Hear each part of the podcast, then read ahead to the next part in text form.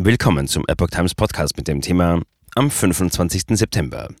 Kandidaten für Italienwahl. Berlusconi will wieder. Ein Artikel von Epoch Times vom 23. August 2022.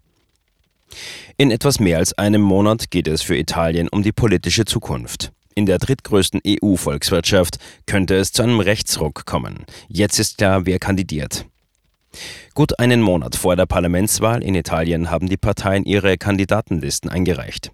In einigen Regionen führt das zum Aufeinandertreffen alter Bekannter.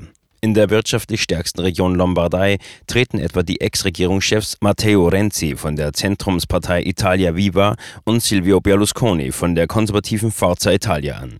Sie tauchen als Kandidaten für den Senat in Rom, aber auch auf Listen anderer Regionen auf. Für Berlusconi wäre es die Rückkehr in die kleinere Parlamentskammer, nachdem der 85-Jährige 2013 im Zuge einer Verurteilung wegen Steuerbetrugs dort rausflog.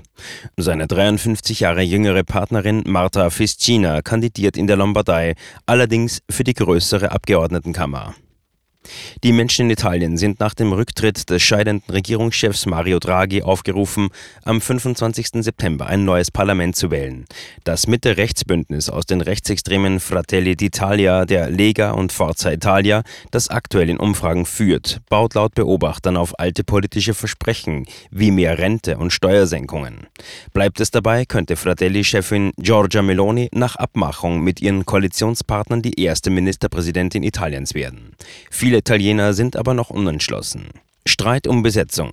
Bis zum späten Montagabend hatten die Parteien Zeit, ihre Listen einzureichen. Die Besetzung führt traditionell zu Streit. Für die rechte Lega tritt etwa Claudio Durigon an, der vor gut einem Jahr mit dem Vorschlag heftige Debatten auslöste, in der Stadt Latina einen Park nach dem Bruder des faschistischen Diktators Benito Mussolini zu benennen. Die Sozialdemokraten kritisierten seine Kandidatur.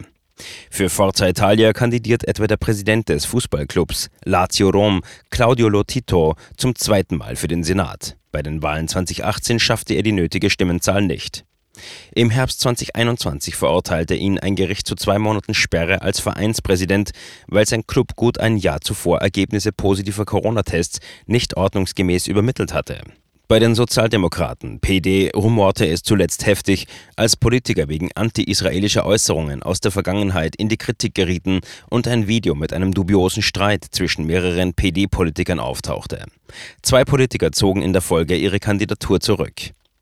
Das Mitte-Links-Bündnis mit den Sozialdemokraten will die Draghi-Agenda weiterführen. Die Allianz von Renzis Italia Viva zusammen mit der Partei Azione will den parteilosen Draghi gar als Regierungschef wieder ins Amt bringen. Bündnislos steht unterdessen die Fünf-Sterne-Bewegung da. Da im Parlament rund zwei Drittel der Sitze per Verhältniswahl verteilt werden, sind die Listen der Parteibündnisse wichtiger als die der Einzelkandidaten. Das erklärt auch, warum die sehr personenzentrierten Parteien Italiens gerne ihre Chefs an die Spitze dieser Listen stellen.